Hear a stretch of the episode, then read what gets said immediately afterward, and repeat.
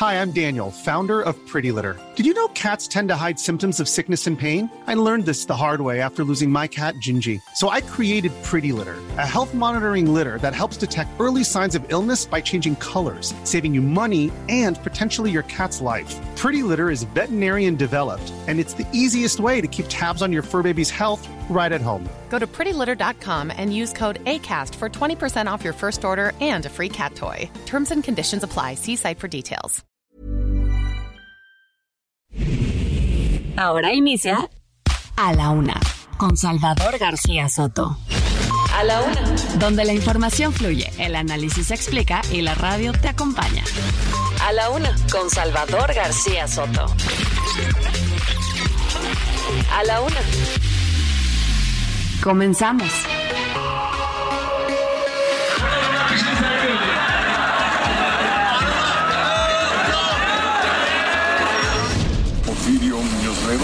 Sido muy difícil construir la institución que finalmente fue el árbitro electoral, al igual que el tribunal electoral.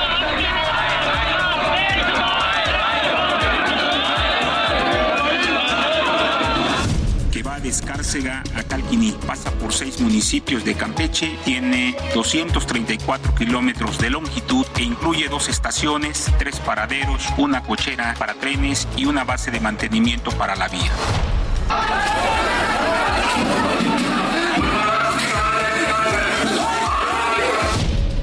Que van a engañar con una mujer que nace en un pueblo de Hidalgo y que este, habla de manera coloquial, directa, dice groserías.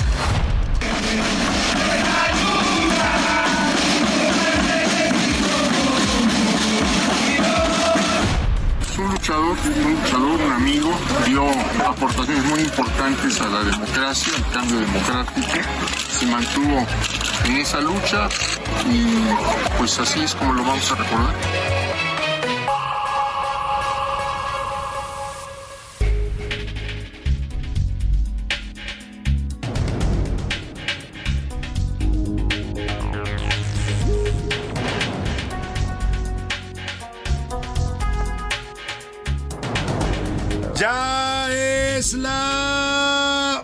De la tarde en punto en el centro de la República. Los saludamos con mucho gusto. Iniciamos a esta hora del mediodía a la una, este espacio informativo que hacemos para usted todos los días a esta misma hora del día. Estamos aquí, listos y puntuales cuando el reloj marca la una de la tarde con dos minutos para llevarle la mejor información. Ya sabe usted, para informarle, para entretenerle también y también por supuesto para acompañarle justo en esta parte y en este momento de su día. En este lunes estamos comenzando semana, lunes 10 de julio del año 2023. Avanzamos ya la primera decena, la digamos la primera eh, eh, el primer tercio del mes de, de, julio, que vamos ya empezando el segundo semestre del año. Y bueno, lo hacemos con muchas ganas, con mucho gusto de estar aquí, de acompañarle, de informarle, agradecidos por estar vivos, por estar pues luchando por la vida, ¿no? Que me imagino usted también lo está haciendo, así es que pues hay que luchar, nunca hay que rendirse ante las adversidades y eso es lo que le proponemos el día de hoy. Vamos a llevarle en las, en las siguientes dos horas la mejor información, la información más importante de lo que haya ocurrido, solo la más importante de lo ocurrido en la ciudad, en el país y en el mundo, se lo tendré actualizado aquí en A la Una. En todo este equipo de profesionales que me acompaña, ya sabe, tenemos por supuesto redactores, reporteros, nuestra producción, eh, los operadores aquí en cabina, todos, todos hacemos un solo equipo para llevarles siempre la mejor información, la información más relevante. Y también no solo para darle las noticias, siempre se lo digo porque esa es la propuesta de este programa, no somos merolicos como lamentablemente si hay muchos en la radio que hablan y hablan y hablan y no dicen mucho, aquí procuramos no hablar tanto y decirle mucho más, darle explicación a la noticia, darle contexto, explicarle, somos un espacio crítico con las cuestiones públicas y del poder, eso siempre lo hemos defendido también y al final lo que procuramos siempre es darle la información, los elementos el contexto para que usted usted se forme su mejor opinión. Aquí no tratamos nunca de influir a nadie ni de eleccionar, ni mucho menos. Es lo menos que nos proponemos en este espacio. Y bueno, en este lunes comenzando semana, 24 grados centígrados la temperatura en estos momentos acá en la capital del país. Tardes nubladas ya las que hemos tenido con mucha lluvia, presencia de lluvia. Nos han caído ya un par de tormentas fuertes el fin de semana. Y bueno, pues nos estamos adaptando ya a esta temporada de lluvias que acá en la Ciudad de México sí le agradecemos, es una bendición, pero también se convierte en un caos. Cada que llueve hay inundaciones, tenemos un sistema de, drenaje muy deficiente, ¿no? Lamentablemente las autoridades no invierten en el drenaje. Y luego aparte tenemos, la verdad, hay que decirlo, una cultura muy cochina. Somos sucios en esta ciudad y aventamos la basura a la calle, aventamos todo lo, lo, que se pueda tirar, lo tiramos en la calle en vez de tirarlo en el bote y acaba taponando las alcantarillas. Y bueno, cuando llueve, haga de cuenta que esto se convierte en fuentes brotantes, las calles de la Ciudad de México, porque salta el agua negra por todos lados. Bueno, pues en esta temporada de lluvias hay que prepararse porque toda la semana va a llover. Se lo digo ya porque es un pronóstico del Servicio Meteorológico Nacional. Toda la semana se registrarán lluvias, así es que si usted me escucha acá en el Valle de México, prevéngase. Si no se ha comprado un paraguas, ya cómpreselo, no están tan caros. El otro día los vi ahí en la calle, esos puestitos que hay en la calle, a 100, 150. También venden en las salidas del metro. Cómprese un paragüita si hay que andar siempre preparado, prevenido. Saque su impermeable, su gabardina, lo que tenga usted para protegerse de la lluvia, porque luego cuando lo agarra uno desprevenido, ah, qué empapada se pone uno acá, uno como gatito de esos con todos los pelos eh, relamidos. En fin, vamos a tener información importante y mire, de hecho, estos, este, vamos a estar hablando hoy lunes, vamos a dedicarle nuestra música, el homenaje musical que hacemos cada día a distintos temas, se la vamos a dedicar a todos los trabajadores petroleros de la República Mexicana, a estos hombres y mujeres que han hecho pues de este país en parte lo que es a través de su trabajo en las plantas petroleras, en las plataformas, en las instalaciones administrativas de Pemex. Una cosa es la gente, los trabajadores y otra cosa muy distinta es la empresa. La empresa se le puede cuestionar, criticar por manejos, malos manejos. La empresa no tiene la culpa de lo que han hecho pues los políticos, ¿no? Que la han saqueado literalmente los políticos del PRI en su momento hicieron de Pemex una caja de recursos millonaria, los del PAN siguieron igual con la corrupción y pues ahora pues tampoco ha cambiado, ¿eh? No, se ha mejorado mucho la situación, sigue habiendo corrupción en Pemex, mucha corrupción y además lamentablemente pues ya este gobierno recibió un Pemex totalmente disminuido y aunque le han metido dinero y dinero, cantidades industriales de dinero, mire, si el presidente hubiera invertido lo que ha invertido en Pemex, estoy hablando de, ya creo que ya llevamos decenas de miles de millones de pesos, si le hubiera invertido lo que ha metido a Pemex al sistema de salud, ahora sí, sería verdad eso que tendríamos un sistema como Dinamarca, ¿eh? porque todo el dinero que se ha consumido Pemex por tratar de rescatar a esta empresa, el presidente cree que la va a volver a hacer lo que fue antes en el pasado, ya no va a ser eso, pero bueno, ahí está la obsesión presidencial con el tema petrolero. Nosotros lo vamos a enfocar desde el lado de los petroleros, los trabajadores, su esfuerzo diario y el riesgo que corren, porque lamentablemente en el, el viernes aquí le reportamos este terrible tragedia que ocurrió en la plataforma de Campeche, en la sonda de Campeche eh, ah, ¿Cómo se llamaba el nombre? Ahora se lo voy a decir eh, porque no me lo pusieron aquí para variar. Es a, eh, ah, tiene un nombre. Es el Alfa. Eh, ah, bueno, bueno, le ofrezco una disculpa. Ahorita le digo el nombre. La plataforma petrolera Nohawk Alpha se llama esta plataforma petrolera eh, que estalló lamentablemente provocando la muerte de varias personas. En este momento todavía dos trabajadores han sido reportados ya como muertos y cinco, cinco colaboradores de una empresa contratista de Pemex llamada Cotemar están eh, pues estables un trabajador más sigue en calidad de desaparecido. Una tragedia lo que ocurrió en esa plataforma de Pemex y por eso vamos a tener canciones que hablan y honran el trabajo de los petroleros, por supuesto, en México y en todo el mundo. Y bueno, vámonos a los temas que le tengo preparados. Saludamos con gusto rápidamente a toda la República Mexicana que sintoniza el Heraldo Radio y que escucha a la una, a todos los amigos que nos sintonizan en Guadalajara, Jalisco, en Monterrey, Nuevo León, también en la comarca lagunera, en Oaxaca capital, en el istmo de Tehuantepec, también allá en Oaxaca, en Tampico, Tamaulipas, en Tuxtla Gutiérrez, Chiapas, en Chilpancingo, Guerrero, en Mérida, Yucatán, en Tepic, Nayarit y al otro lado del río Bravo que también llega nuestra señal y también tenemos público allá al que saludamos con mucho afecto y con mucho gusto a todos los hermanos mexicanos o estadounidenses que nos escuchan allá en McAllen y en Bronzeville, Texas, a la gente de Now, Media Radio San Antonio, también a la gente de Now Media Radio en Airville, Chicago y en Huntsville, Texas. También los saludamos con gusto, igual que la gente de Iowa. Nos escuchan en las ciudades de Cedar Rapids y de Independence, Iowa. Dicho esto, le platico ahora sí los temas que les tengo preparados en este lunes.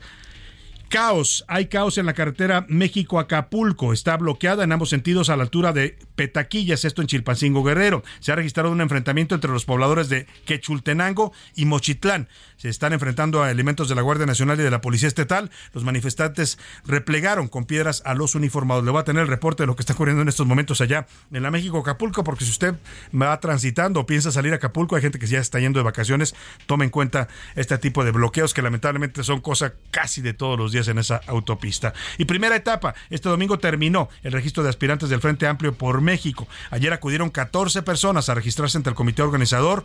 Le voy a tener toda la información. O sea, ya van como casi unos 20 registrados en el frente, ¿eh? más o menos se han registrado ya como aspirantes. Vamos a ver cuántos pasan, cuántos cumplen los requisitos y juntan las 150 mil firmas para seguir en esta contienda. Y homenaje, ayer a los 89 años de edad murió Porfirio Muñoz Ledo. Fue un importante político, fue dirigente del PRI, luego rompió con el Partido Revolucionario Institucional, provocando la fractura más importante en su historia, porque de ahí nace después la corriente crítica que encabeza junto con Cuauhtémoc Cárdenas, fundan el PRD, fue diputado fue secretario de Estado, fue el hombre que le puso la banda presidencial a López Obrador, nada más y nada menos, y fue también al final un duro crítico del gobierno de AMLO. Hoy le van a hacer un homenaje de cuerpo presente en la Cámara de Diputados y le voy a dar todo, todo sobre este fallecimiento que fue pues muy comentado en la política nacional. Y bajo fuego, en Toluca, un incendio en una bodega de la central de Abasto dejó nueve personas calcinadas y dos heridos. Hay cuatro detenidos. Ojo, la semana pasada le reporté la aparición de estos cuerpos desmembrados en la ciudad de Toluca y le advertí que esto significaba ya la llegada de la violencia del narcotráfico al Valle de Toluca, que había estado exento de este tipo de cosas. Bueno, pues ahí está este incendio, se lo están atribuyendo también al crimen organizado. En los deportes, líder del rebaño, después de conseguir su segundo triunfo de manera consecutiva, las Chivas de Guadalajara ya son las líderes de la apertura 2023. Apenas estamos comenzando, no se emocione mucho si usted es Chiva.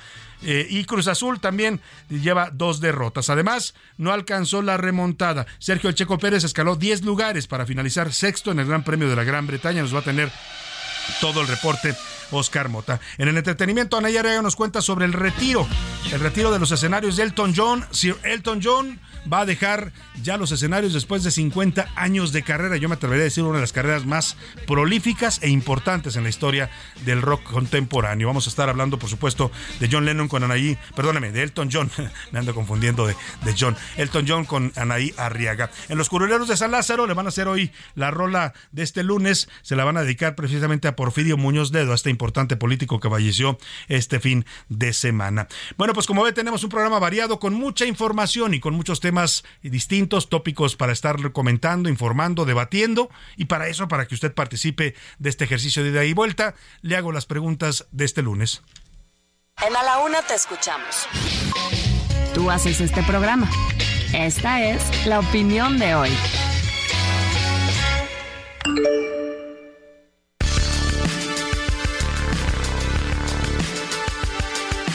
Una de la tarde con 12 minutos. Vamos a la información. Bueno, perdóneme, antes de ir a la información, vamos a hacerle las preguntas para que usted comente, opine, debata con nosotros los temas de la agenda pública.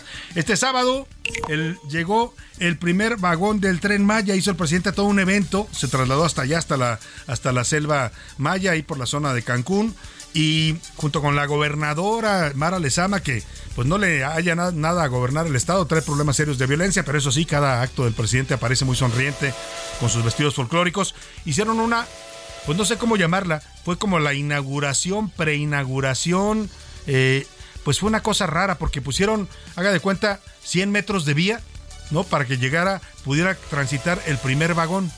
Y solamente fue un vagón, o sea, no fue un tren, fue un vagón de tren nada más para que el presidente fuera a darle un banderazo. No sé a qué le dio banderazo porque la obra no está concluida, todavía no hay trenes circulando, ni, vaya, ni siquiera la vía está terminada, pero le dio el banderazo a este tren que en 100 metros recorrió, el presidente se subió, lo vio, sí se ve muy bonito, la verdad, si esos van a ser los, los vagones, va a ser un tren eh, bonito, pero pues el tema es que la obra está inconclusa y empezó a haber muchas críticas en las redes sociales que recordaban aquella otra inauguración que hizo del tren que supuestamente iba a ir al aeropuerto Felipe Ángeles, ¿se acuerda usted? Dijo, aquí estamos en el tren, ya está avanzando el tren que va a llegar al Felipe Ángeles y luego se les apagaron las pantallas porque las ventanas tenían pantallas para simular movimiento, como cuando se sube usted a esos eh, simuladores que lo hay en los centros comerciales, ¿no? Que usted ve las cosas que se mueven, pero no está pasando en realidad nada. Bueno, pues ahí así lo cacharon al presidente en aquella inauguración falsa también, un montaje Y ahora muchos dicen que aquí se vuelve a repetir otro montaje con el ánimo de decir que ya casi, ya casi termina el tren Maya, ya merito, pero pues cada vez se ve más complicado. Usted igual también ya inauguró la refinería, que no refina, ni siquiera está terminada, los tubos no están conectados, pero ya la inauguró. Yo le quiero preguntar precisamente sobre este tipo de, de hechos e inauguraciones falsas, montajes que hacen los gobiernos. No es el único López Obrador, eh, lo han hecho muchos presidentes a lo largo de la historia, pero en este sexenio se ha vuelto ya una práctica repetida. ¿Usted cree que este tipo de inauguraciones cuando la obra no está terminada, ¿sirven de algo? O sea, ¿tiene sentido que el presidente pierda su tiempo ir dando un banderazo a un vagón que todavía no va a circular? ¿O a una refinería que no va a refinar? Le doy tres opciones para que me conteste. No sirve de nada, es pura farsa. Como dicen a Tole con el dedo para el pueblo. Y la otra, pues sí sirve para que ver que la obra está avanzando, que ya menos se termina. O de plano, esta es una práctica de todos los gobiernos en México. El segundo tema que le pongo sobre la mesa tiene que ver con el fallecimiento, la noticia de la muerte de Porfirio Muñoz Ledo a los 89 años de edad. Ya le hacía yo un recuento de la importancia que tuvo Muñoz Ledo en la construcción de la democracia en este país. Uno puede cuestionar si nuestra democracia todavía es muy sólida, es fuerte o es endeble. Yo creo que en estos tiempos de la 4T se volvió más endeble ante los embates autoritarios del gobierno, pero pues tenemos democracia al final, podemos votar los mexicanos y podemos elegir a nuestras autoridades con todos sus asegúnes. Y para eso un personaje fundamental fue Porfirio Muñoz Ledo no solo rompió al viejo sistema junto con Cuauhtémoc Cárdenas cuando le hacen el mayor boquete que tuvo el PRI en su historia, que fue esta fractura de la corriente democrática en 1987, luego se va a Cuauhtémoc Cárdenas como candidato en el 88. Muchos piensan que ganó y que pues eh, Manuel Barlet ahí movió el sistema. Sí, Manuel Barlet, del mismo que ahora es eh, purificado de la 4T y que dirige la Comisión Federal de Electricidad, operó el sistema para que se cayera y ups, ups, cuando regresó el sistema ya había ganado Carlos Salinas de Gortari. Bueno, también estuvo en eso Porfirio Muñoz Ledo, luego crea, funda el PRD junto con Cuauhtémoc Cárdenas, da origen a la reforma electoral de 1997, que es con la que nace el IFE Ciudadano, por primera vez el órgano electoral en México ya no era controlado por el gobierno, sino por los ciudadanos. Él fue un personaje fundamental en eso, me tocó cubrirlo como reportero ese proceso. Y bueno, después pues apoya a Vicente Fox para llegar a la alternancia primera en México, cuando un partido distinto al PRI llega a la presidencia. Después se va regresa con López Obrador, funda Morena también, es fundador de Morena, es el, el, diputado que le pone la banda presidencial a López Obrador y al final, pues en su carrera se convierte en un duro, durísimo crítico de López Obrador. Le escuché de las últimas intervenciones una muy fuerte en donde decía que López Obrador tenía un pacto o un contubernio con la delincuencia, con, la, con el crimen organizado. Bueno, yo le quiero preguntar para usted qué representa la figura de Muñoz Ledo y su pérdida. Le doy tres opciones para que me conteste. Un político congruente y activo un político oportunista y chapulín, o esos sí eran políticos no como los de ahora. Los números para que nos marquen, nos den sus opiniones 55 18 41 51 99, mándenos a través de nuestro número de WhatsApp 55, bueno, ya se lo dije el número 55 18 41 51 99, puede hacerlo por texto o por voz, eso lo decide usted. Aquí su opinión siempre será tomada en cuenta y siempre la escuchará usted al aire. Y ahora sí, nos vamos al resumen de noticias, porque esto, esto como el lunes y como la semana, ya comenzó. Repunte. La exportación de autos en México aceleró su ritmo de crecimiento a 20.46% en junio, su tasa anual más alta en nueve meses, a un volumen total de 286.291 unidades. Nueva toma. A cinco meses de la prometida inauguración de la obra, el Ejecutivo Federal declaró de utilidad pública otros 774.456 metros cuadrados para el desarrollo del tren Maya, lo que implica la ocupación inmediata de dicha superficie. Manita de gato. El gobierno de Hidalgo invertirá 306 millones de pesos para reparar y rehabilitar las carreteras dañadas por el huracán Grace en 2021 a por él. Ante la falta de ayuda y respuesta del gobierno de Sinaloa, la familia de un joven de 25 años, identificado como José Alfonso Morales, ofreció una recompensa de 100 mil pesos para localizar a su familiar. Sentenciado. El hombre blanco que mató a 23 personas en un ataque racista en un Walmart del Paso, Texas, recibió 90 cadenas perpetuas, pero aún podría enfrentar más castigos, incluida la pena de muerte.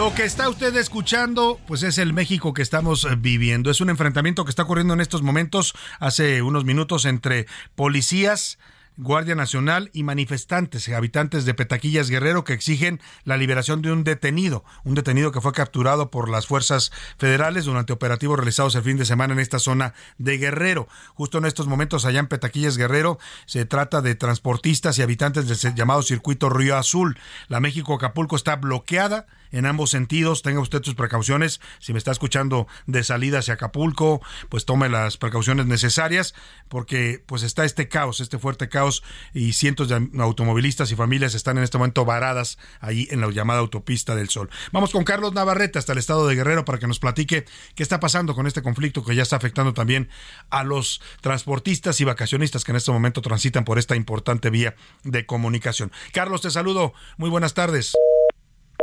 Bueno, se me cortó la llamada con el corresponsal, vamos a retomarlo. Es el es que no me checan luego que ya esté, esté ahí, me lo dejan ahí esperando, pero bueno, vamos a retomar en este momento la llamada con nuestro corresponsal para que nos informe lo que está sucediendo allá en Guerrero. Mientras le voy platicando lo que ocurrió, le decía al México Real porque así estamos, ¿eh? En Guerrero esto, este enfrentamiento entre pobladores inconformes y la policía que deja varios heridos, una autopista bloqueada y en Toluca, hoy se amanecieron otra vez con el rostro de la violencia del narcotráfico. Una bodega se incendió en la central de abasto de Toluca, provocando nueve personas calcinadas, muertas en este ataque, porque se está hablando de un ataque del crimen organizado. Vamos con Gerardo García, nuestro corresponsal al Valle de Toluca, para que nos cuente sobre esta eh, pues este hecho que se está atribuyendo también al crimen organizado. Le decía la semana pasada que lamentablemente la violencia del narcotráfico había llegado ya a la zona de Toluca, de Metepec, a todo el valle de Toluca, que es una zona conurbana importante.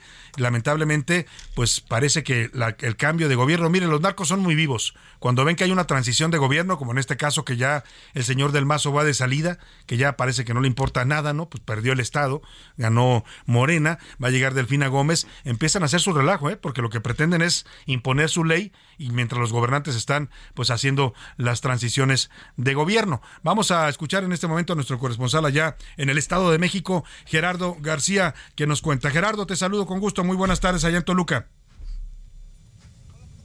Muy buenas tardes, Salvador, y también al auditorio. La Fiscalía General de Justicia del Estado de México anunció que investiga este ataque a una nave de la central de abasto de Toluca como principal hipótesis, como principal hipótesis es eh, precisamente un conflicto interno por la posesión de los comercios, además que actualizó que son nueve las personas muertas y una más lesionada de gravedad. En una ficha informativa, la dependencia confirmó que detrás de esta agresión están diversos sujetos que portaron armas cortas y quienes habrían ingresado al área referida para realizar detonaciones para posteriormente huir. Los involucrados presuntamente rociaron de una sustancia, aunque falta determinar qué habría provocado el incendio de esta nave donde sucedieron los hechos. Además, también la dependencia reportó que eh, derivado de este ataque, nueve personas perdieron la vida, ocho de ellas en el lugar y una más en un nosocomio al que fue trasladada para su atención médica y otra persona se encuentra hospitalizada derivado de lesiones que sufrió. Sin embargo, tampoco se nos dan a conocer ni eh, eh, de qué sexo son ni tampoco las edades. Y finalmente se investiga los actos de los elementos de la empresa de seguridad privada contratada por esta administración de esta central de abasto de Toluca, toda es que no hicieron el alertamiento. Hay un botón de emergencia contestado a el C5, el que controla la Secretaría de Seguridad. Sin embargo, esto no sucedió porque los hechos se habrían eh, suscitado desde la madrugada, en la madrugada, y no fue, eh, no fue posible de que se diera este alertamiento y evitar lo que hoy estamos ya reportando que se inició como un incendio, pero posteriormente que encontraron esta situación. Pues el reporte es una tragedia, Carlos, por donde se le vea. Yo te quiero preguntar rápidamente cómo ha reaccionado la gente en Toluca, porque es claro que están ya bajo el asedio del crimen organizado. La semana pasada estos cuerpos desmembrados, que lo comentamos contigo, que aparecen afuera de la Universidad Autónoma del Estado de México. Ahora este ataque claramente es un ataque a un locatario de una bodega del mercado de abastos. Eh, ¿Qué dice la gente? ¿Cómo están viendo esto que pues Toluca no había vivido este tipo de hechos de violencia de narcotráfico?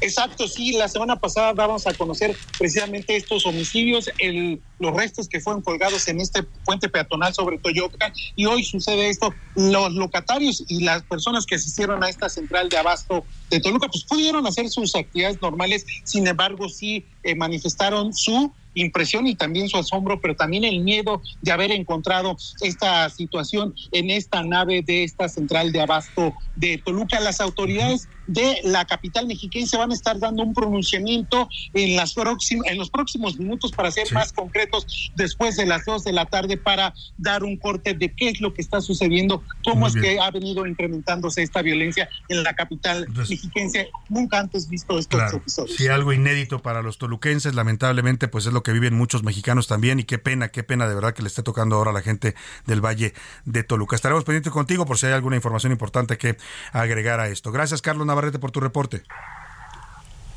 Buenas tardes. En un momento más regresamos a Guerrero para tenerle ya reporte completo de lo que pasó, en lo que está pasando en la autopista México-Querétaro. Por lo pronto inauguramos la música de los petroleros con esto que se llama La cumbia de la expropiación. Es una canción que se le hizo al presidente Lázaro Cárdenas y bueno, cuenta la historia de por qué nacionalizó el petróleo en México. Regresamos. El hombre que realizó la expropiación petrolera y el artículo 27, Constitución mexicana se cumplió. ¿Qué dice el artículo 27, niños? Corresponde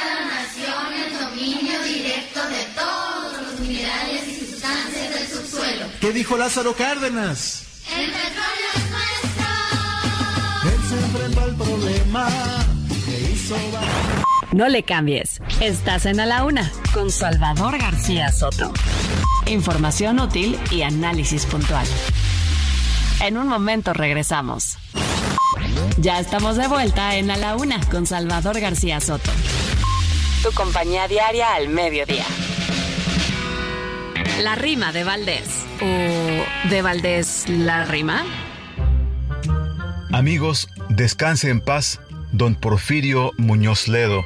Con pesar decirlo puedo, fue muy culto y además un político tenaz, el último de su clase, de aquellos ya no se hacen tremendamente educado y en política versado, pues que su legado pase. ¿A qué voy? Usted dirá. Para que usted me comprenda, Muñoz Ledo ya es leyenda de esas que no volverán, que no se repetirán.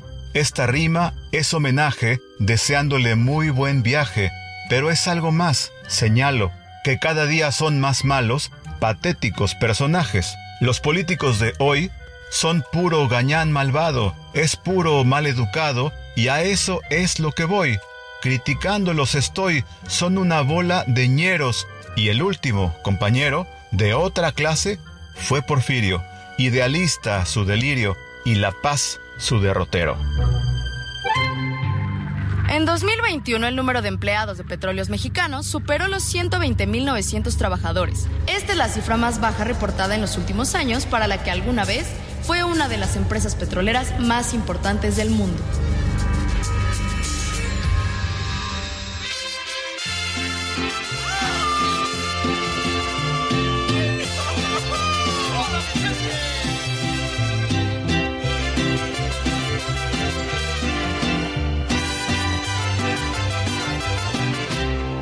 Alta y muy bella, de cara morena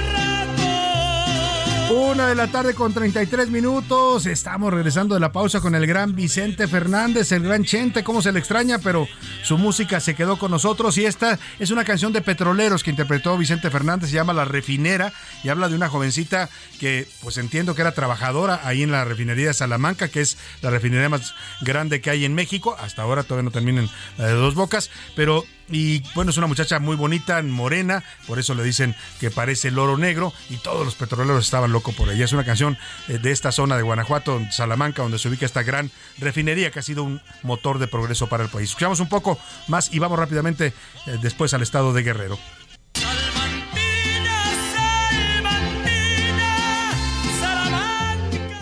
A la una, con Salvador García Soto.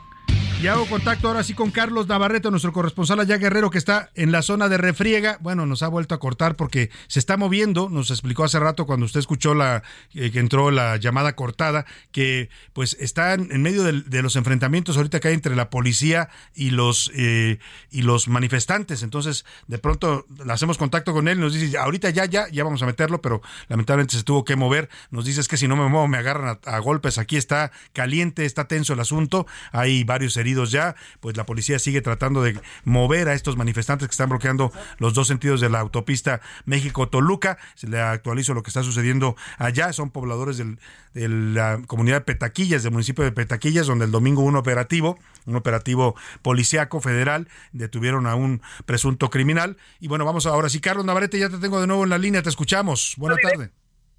Bueno. Sí, Carlos, te escuchamos. Salvador, buenas tardes. Informarte que nos encontramos en este momento fuera del Palacio de Gobierno. Eh, Chilpancingo se encuentra sitiado por cerca de 2.000 pobladores de los municipios de Quechultenango y Mochitlán, quienes eh, prácticamente hicieron correr a policías estatales y elementos de la Guardia Civil que trataron de impedirles el paso por la autopista del Sol.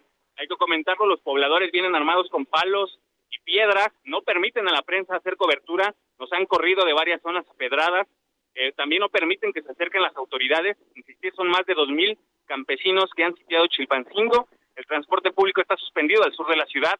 Palacio de Gobierno tuvo que cerrar sus instalaciones. Han evacuado prácticamente todas las dependencias de gobierno en la capital y también se han suspendido clases en varias zonas de esta ciudad. Ya se encuentra el contingente en Palacio de Gobierno. No sabemos qué les están pidiendo. Eh, comentarte también que le han quitado equipo de antimotina a los policías Vemos algunos campesinos con escudos y toletes. Y bueno, estamos aquí eh, dando cobertura ¿no? Pues, eh, con mucho cuidado, Carlos. Sabemos que está tenso el asunto y que los están amenazando también a ustedes en su trabajo como reporteros. Pero te quiero preguntar rápida y brevemente: esto que me dices y me narras ya me suena a una rebelión popular. Son más de dos mil personas, como dices tú, armadas con palos que están desafiando a la autoridad municipal y estatal. Y te quiero preguntar: ¿dónde está la gobernadora Evelyn Salgado? ¿No, no ha salido? ¿No han dado ningún parte? ¿Qué están diciendo?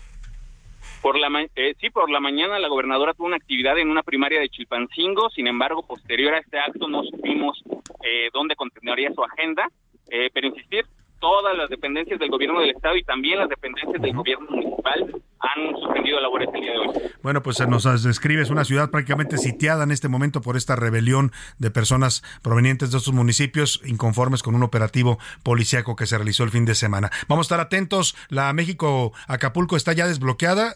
Carlos. No, ya, ya está libre. Justamente cuando ellos ingresaban, un contingente de la Guardia de la Guardia Nacional y de policías del Estado intentaron impedirles el paso. Sin embargo, las autoridades se vieron rebasadas.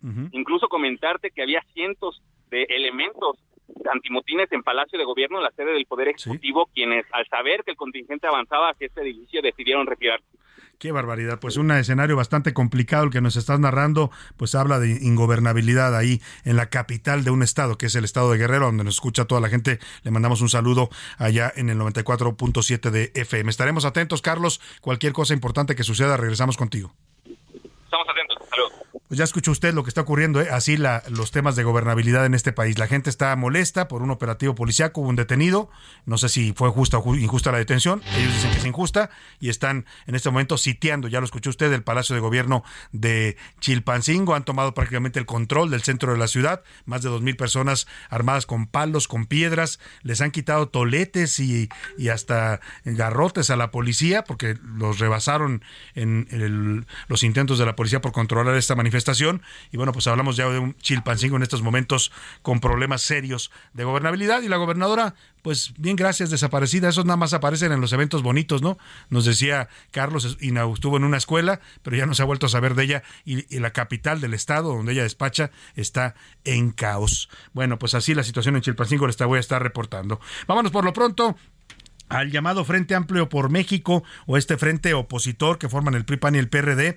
Bueno, pues parece que le llovieron aspirantes. Ya le decía yo que habrá que ir pensando en cambiarle una estrofa al himno nacional, ¿no? En vez de un soldado en cada hijo te dio, un candidato en cada hijo te dio. 33 aspirantes se inscribieron para tratar de ser candidatos a la presidencia por este Frente Amplio opositor. Esto habla, por supuesto, de una efervescencia y también de que mucha gente pues debe estar no muy conforme con el gobierno actual que están buscando la forma de sumarse para tratar de, pues insisto, de enfrentar a Morena y a la 4T y a sus corcholatas. Ayer, solamente ayer domingo, se registraron 14 personas ante el comité organizador, sumadas a los de la semana pasada, pues ya son en total 33. Hay de todo como en botica, ¿no? Desde políticos serios que están llamando la atención, como a Santiago Krill, Xochil Gálvez, Enrique de la Madrid, está Beatriz Paredes del PRI, está Silvano Aureoles del PRD, está por ahí, ¿quién más se me va? De los importantes, pues son los más relevantes, ¿no? Digamos, y los demás, pues muchos ciudadanos, está este eh, padre de los, de los, del movimiento de los niños con cáncer, Israel Rivas,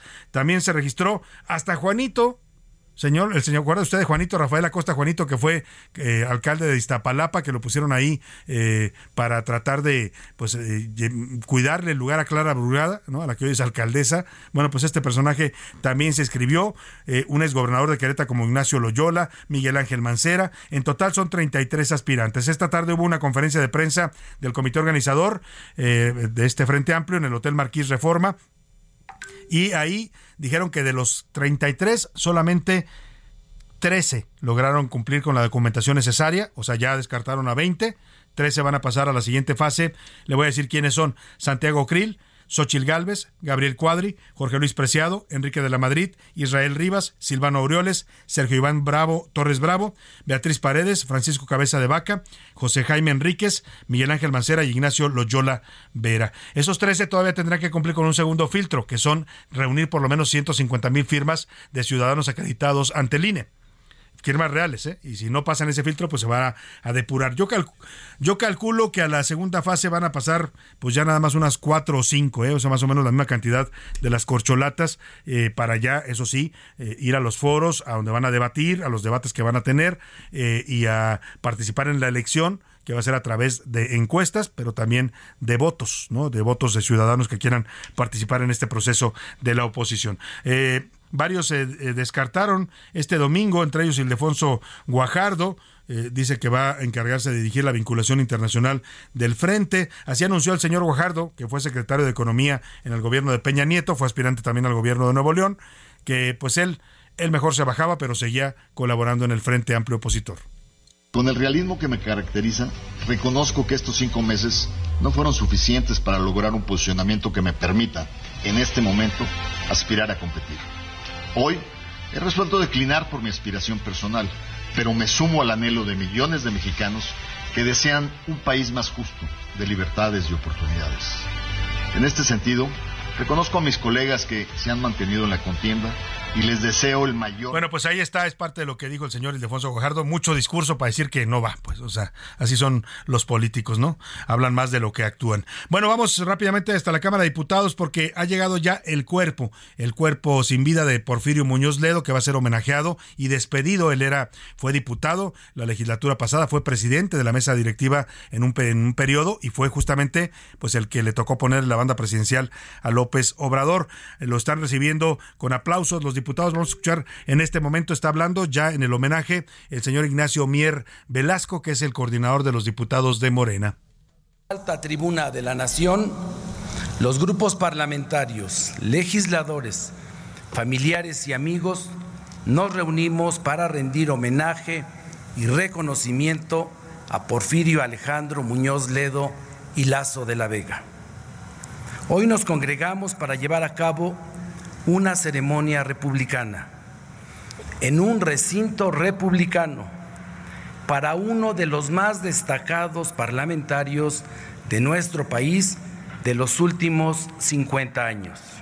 Me quedo con esa frase de Ignacio Mier porque describe bien también otra de las facetas de Muñoz Ledo. Tuvo muchas, ¿eh? Fue dirigente partidista, fue secretario de Estado, fue embajador de México ante la ONU eh, y esta que dice, un destacado parlamentario porque efectivamente él tuvo una historia parlamentaria importantísima, impulsó leyes tan importantes como la reforma política de 1996 que le dio origen al IFE ciudadano, el antecedente de lo que hoy es el INE, y otra muy importante, él fue el primer diputado junto con Marco Rascón del PRD, que se atrevieron a interpelar a un presidente en un...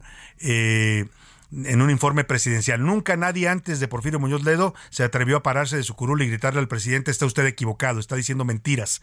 Eso cambió para siempre aquel día de los informes presidenciales. Es un antes y un después, porque todavía hasta esa fecha eran la fiesta del presidente, todo el mundo les aplaudía, ¿no? No importaba lo que dijera. Podía decir, voy a, voy a, a defender el peso como un perro y la gente aplaudía rabiar. Fue el primer diputado que tuvo el valor de pararse y hablarle de tú, al tú, al tú por tú a un presidente de la República. Pero vamos con Elia Castillo, nuestra reportera que está diciendo de cerca este homenaje. Nos dice Nelia que hay mucha gente eh, de luto, vestida de negra en la Cámara de Diputados. Te saludo, buenas tardes. Muy buenas tardes. Te saludo con mucho gusto a ti al auditorio. Así hace algunos momentos, como bien comentas, ingresó a este salón de plenos de la Cámara de Diputados el féretro con el cuerpo de Porfirio Muñoz Ledo. Entre, entre aplausos fue recibido por el pleno de la Cámara de Diputados, así como algunos invitados. Te comento que entre estos invitados está la secretaria de Gobernación, María Luisa Alcalde, y eh, algunos exdiputados federales como Guadalupe Acosta Naranjo, Marta Tagle, así eh, también se encuentran presentes sus tres hijos y eh, nietos y nueras del eh, expresidente de la Cámara de Diputados. hace unos momentos inició justamente su mensaje el coordinador de la fracción parlamentaria de Morena, Ignacio Miel, con quien debe recordar El Salvador, bueno, pues eh, Porfirio Muñoz tuvo sus eh, algunos encuentros, eh, principalmente en su última participación en tribuna, en donde recriminó su manera de legislar y le cuestionó que lo hayan dejado fuera de las candidaturas o de la reelección de eh, diputaciones federales. Es así como se lleva a cabo este homenaje de cuerpo presente a Porfirio Muñoz Ledo, que como bien comentas, bueno, pues tuvo diversos cargos durante todo toda su trayectoria Yeah. Política. Eh, eh, pues, espera la participación o el, posicionamiento de los coordinadores de todos los grupos parlamentarios y eh, con ello culminaría este homenaje a Porfirio Muñoz Ledo, quien fue tres veces diputado federal de esta Cámara de Diputados. Pues importante el reconocimiento que le hacen Elia y esto que narrabas, esta última participación en tribuna cuando dejó de ser diputado de la pasada legislatura, importante porque ese es el punto de rompimiento con la 4T y con López Obrador, que después se volvió un crítico muy de las decisiones del presidente en política migratoria, en política exterior. Era un hombre que manejaba casi todos los tópicos del gobierno ¿eh? y por eso tenía siempre opiniones bastante eh, interesantes sobre estos temas. Te agradezco mucho el reporte, le estaremos atentos. Muy buena tarde. Muy buena tarde. Pues ahí está Porfirio Muñoz Ledo en su despedida y homenaje que le están haciendo en la Cámara de Diputados. Fue tres veces diputado, ya nos recordaba nuestra reportera Elia Castillo. Y vamos a hablar precisamente de Muñoz Ledo. Es un hombre, como todos los seres humanos de claroscuros, ¿no? Era un hombre brillante, una mente política eh, inteligentísima, eh, tenía una faceta, le gustaba, como a muchos eh, hombres del poder, pues le gustaba la copita también y de pronto lo llegaban a ver un poco pasado de copas en algunos restaurantes pero fuera de eso, la verdad es que sus contribuciones era polémico, era un poco, eh, un poco soberbio, a veces era un poco prepotente. Le platico porque yo lo conocí de cerca eh, como reportero, me tocó cubrir su periodo como dirigente nacional del PRD, iba a sus conferencias, lo seguía, sus actividades, y era un hombre brillante, de verdad, eh, controvertido como, como solemos ser muchos de los seres humanos, pero sin duda una mente brillante que hizo aportaciones importantes a la política y a la democracia de México. Ricardo Romero nos preparó esta trayectoria de Porfirio Muñoz Ledo. Que en paz descanse. Me identifico en el origen como un académico surgido a su vez de una familia de profesores y crecido bajo la custodia de grandes maestros. El político y diplomático mexicano Porfirio Alejandro Muñoz Ledo y Lazo de la Vega nació en la Ciudad de México el 23 de julio de 1933. Muñoz Ledo estudió Derecho en la Universidad Nacional Autónoma de México. También realizó cursos de doctorado en Ciencia Política y Derecho Constitucional en la Universidad de París. Su amplia trayectoria en la administración pública y la política inició en la década de los años 60. Fue subdirector del Instituto Mexicano del Seguro Social, secretario de Educación Pública, consejero cultural de la Embajada de México en Francia y secretario del Trabajo y Previsión Social, por mencionar algunos cargos. La negó el presidente de la Cámara, no le preguntó al orador y entonces se armó un escándalo. Es la primera vez que alguien desafiaba así públicamente al presidente de la República en acto. Eso ya se volvió deporte después en la época de Fox. En el ámbito político, se desempeñó como presidente nacional del Partido Revolucionario Institucional durante los gobiernos de Luis Echeverría Álvarez, José López Portillo y Miguel de la Madrid Hurtado. Pero en 1976 abandonó las filas del PRI.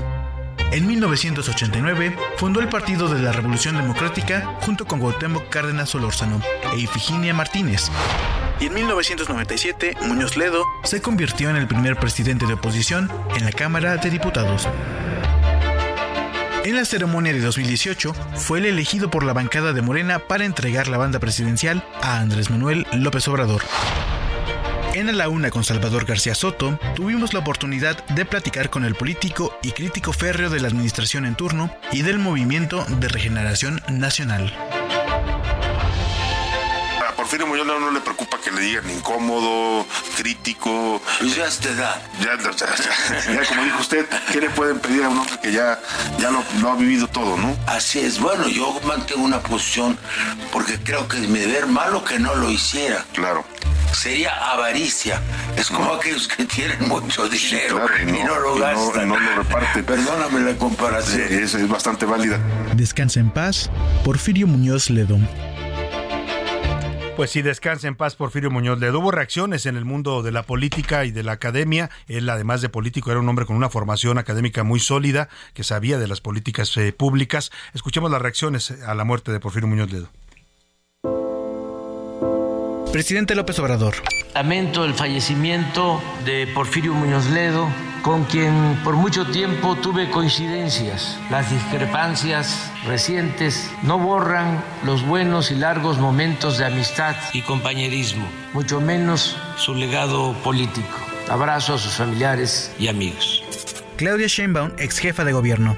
Lamentamos mucho el fallecimiento de Porfirio, aunque al final nuestras diferencias, pues fue un hombre que en el momento más importante tomó una decisión correcta al salirse con la corriente democrática del PRI. Senadora Claudia Ruiz Massieu. Porfirio Muñoz Ledo será recordado como un político de ideas y convicciones. Contribuyó al debate plural y la evolución democrática del país. Ejerció siempre la libertad de expresión y fue congruente con la crítica a las prácticas verticales y autoritarias. Un abrazo a sus familiares y amigos. Descanse en paz. Santiago Krill, presidente de la Cámara de Diputados. Dimos muchas batallas en el proceso de transición hacia la democracia. Porfirio Muñoz Ledo es un hombre de Estado, un hombre que amaba a México, un hombre congruente con la democracia, comprometido con ella. Rosa Isela Rodríguez, secretaria de Seguridad y Protección Ciudadana. Lamento el fallecimiento de Porfirio Muñoz Ledo, político parlamentario, servidor público, que ayudó en el fortalecimiento de la democracia de nuestro país. Nuestras condolencias a familiares y amigos. Cuauhtémoc Cárdenas Solórzano, cofundador del Partido de la Revolución Democrática. Primero lamentar la pérdida de Porfirio Muñoz Ledo. Es un luchador, un luchador, un amigo. Dio aportaciones muy importantes a la democracia, al cambio democrático. Se mantuvo en esa lucha, pues así es como lo vamos a recordar. Los deportes en A la Una con Oscar Mota. Oscar Mota, bienvenido, ¿cómo estás? Mi querido Salvador García Soto, amigas y amigos, hoy un gran día para ganar, excelente lunes, mucha información este fin de semana. Eh, no quiero emocionarlos, querido Salvador, pero también se vale, se vale festejar. Se vale soñar, ¿no? Lo dices por las chivas. Las chivas. Somos líderes, dos, puro dos mexicano. fechas, pero somos líderes. Bien, y los dos partidos con tres goles, o sea... Dice Rubén Esponda, nuestro productor, que hace frío en la cima. Eh, lo vuelvo a insistir, el día viernes lo platiqué aquí con eh, José Luis Sánchez, los Pumas fueron este, superlíderes 14 horas, entonces ahí vamos, Bueno, ahí va poco a ahí nos vamos campechaneando. No, e interesante, insisto, con seis goles en dos fechas para las Chivas, un inicio prometedor, un arranque prometedor en la parte ofensiva y obviamente Belko Paunovic, su entrenador, que muchos ya me lo andan candidateando a la selección porque ¿Ah, sí, dice, ya les gustó. pues que hace jugar bien a los mexicanos, entonces hay, bueno. que, hay que irla No llevando es un a punto, poco, tiene ¿no? un punto, ¿no? Lo de Cruz Azul, querido Salvador, dos derrotas. Por el contrario, Chivas con dos triunfos y el Cruz Azul con dos derrotas. El día sábado se enfrentan a Toluca, pierden contra Toluca, pero de una manera increíble. Su portero Sebastián jurado enloqueció el chavo. Digo, pues, pues, pues, pobre hombre, ¿no? Estaba bajo mucha presión y pensó que estaba jugando voleibol. Hay una jugada increíble, rebota la pelota eh, fuera del área, sale Sebastián Jurado, trata de volar, se creyó Superman, el Superman Marín, que por ahí lo terminó comparando el Tuca, mete las manos fuera del área, una verdadera locura. Obviamente me lo expulsaron, entonces, pues ni cómo ayudarlo, ¿no? Pues ni, cómo, ayudarle ante esas cosas. Los Pumas terminan empatando, entonces por ahí cuatro puntitos, insisto, Chivas es el líder y Pumas está en la parte alta. Hablando también de fútbol, México con apuros, un poquito ahí como que empujones y trascabos, pero le gana a Costa Rica 1-0 y eh, se va a enfrentar a Jamaica en la semifinal de la Copa Oro. El, eh, Estados Unidos contra Canadá se enfrentaron entre ellos, se fueron hasta los penales, termina calificando Estados Unidos que va contra Panamá, entonces, pues si todo va por, eh, por orden, básicamente podríamos encontrarnos a los Estados Otra Unidos. vez México, Estados Unidos. En la final. Por último, tenemos que pasar a automovilismo, donde Checo Pérez no le fue tan bien, remontó otra vez esta parte de la calificación, le cuesta mucho trabajo, sale de muy atrás, ahora desde el lugar 16, queda en el sitio 6. Vamos a escuchar rápidamente a Checo Pérez. Tuve muy buena salida y estaba por fuera de Ocon y me, me empujó fuera de la pista, toqué el lavadero y me hay una parte de lo que explica obviamente Checo Pérez con el arranque, lo termina ganando Max Verstappen. Entonces, es lo que sucedió este fin de semana. Y por último, porque también hay que mencionarla, la comunidad luchística, querido Salvador, está completamente devastada porque el cibernético salió de Masterchef. No puede ser que ¿Ya lo expulsaron? Sí, el día de ayer. No les queda el pastel, hombre. Estamos. O, eres luchador o eres repostero. voy a salir ahorita a quejarme aquí afuera de insurgentes. para que Vámonos a la pausa y despedimos la primera hora con Petroleros, una canción del grupo Revolver de 2020 que lo que más le asustaba es que ya oliera su espanto resbalando por la almohada y el corazón le latía como el motor viejo y roto de un enorme petrolero navegando a plena carga. Oh. En un momento regresamos. Ya inicia la segunda hora de A la Una con Salvador García Soto. A la Una, donde la información fluye, el análisis se explica y la radio te acompaña. A la Una con Salvador García Soto. A la Una. Comenzamos. Toma un minuto y piensa en tu momento favorito. El nacimiento de tu primer hijo o su primer cumpleaños. Ahora piensa en las empresas y en los empleos que hay detrás. El de Ana que trabaja en la empresa donde hacen los biberones. El de Carlos que hace los pasteles. Empresarios y colaboradores trabajamos para que a todos nos vaya mejor. CIRT, Radio y Televisión Mexicanas. Voz de las empresas. Consejo de la Comunicación. El aislamiento y los climas extremos representan una desventaja para el personal que trabaja en las plataformas petroleras. No obstante, estas condiciones pueden variar de acuerdo al puesto desempeñado en la instalación. Los empleados de extracción y construcción trabajan al aire libre en las condiciones más duras. Los geólogos e ingenieros dividen su trabajo entre las oficinas y la planta, por lo que sus condiciones son intermedias. Finalmente, los gerentes ejecutivos y personal administrativo trabajan en las oficinas, disfrutando de las condiciones más confortables.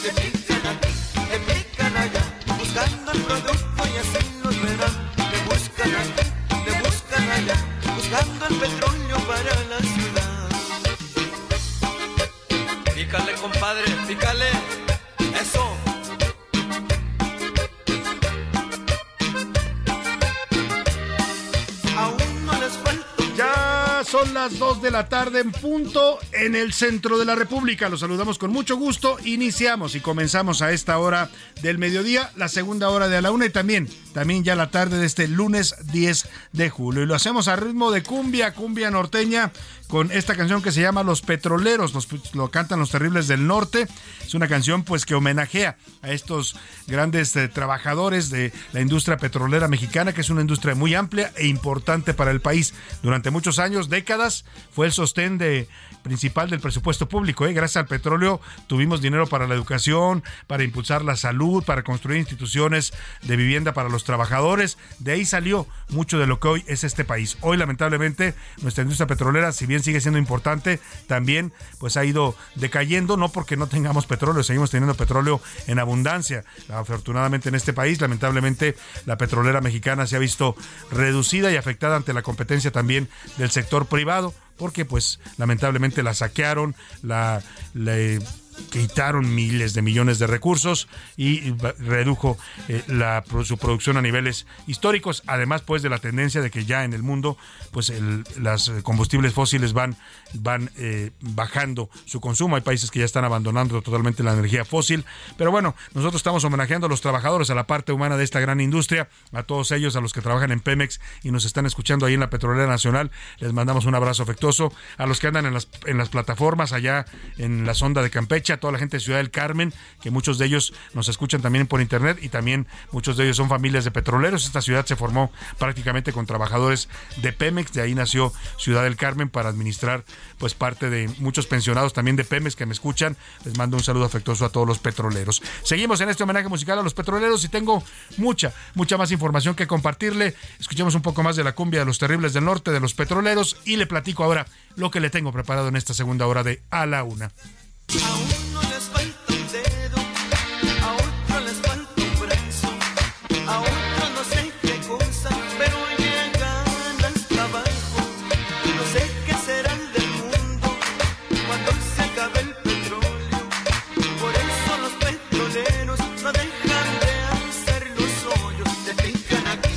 Te pican aquí, te pican allá los petroleros porque andan buscando el petróleo haciendo los hoyos en el suelo. Oiga, vamos a contarle en esta segunda hora del tren que llegó a Cancún. Eh, hizo el presidente esta especie de inauguración, pero no es inauguración, pero no es montaje, pero no es montaje, porque el vagón era real, pero pusieron vía, pero no hay todavía la vía terminada. En fin, le voy a platicar de estas cosas tan propias de la 4T, ¿no? Que son como chuscas y el presidente las presenta como si fueran los grandes actos oficiales. Platicaremos también de los chapulines. Comenzó el chapulineo, muchos políticos están brincando de la Cámara de Diputados al Senado, del Senado a la Cámara de Diputados, otros brincan a las gubernaturas a las presidencias municipales. Bueno, hay los que brincan, quieren brincar más alto hasta la presidencia de la República. Los políticos chapulines están en su temporada y le voy a tener un especial que le preparamos. También volveremos a Chilpancingo. Vamos a la capital de Guerrero porque sigue sitiada. Están ya irrumpiendo los manifestantes en este momento en el Palacio, en el Congreso Estatal. Irrumpieron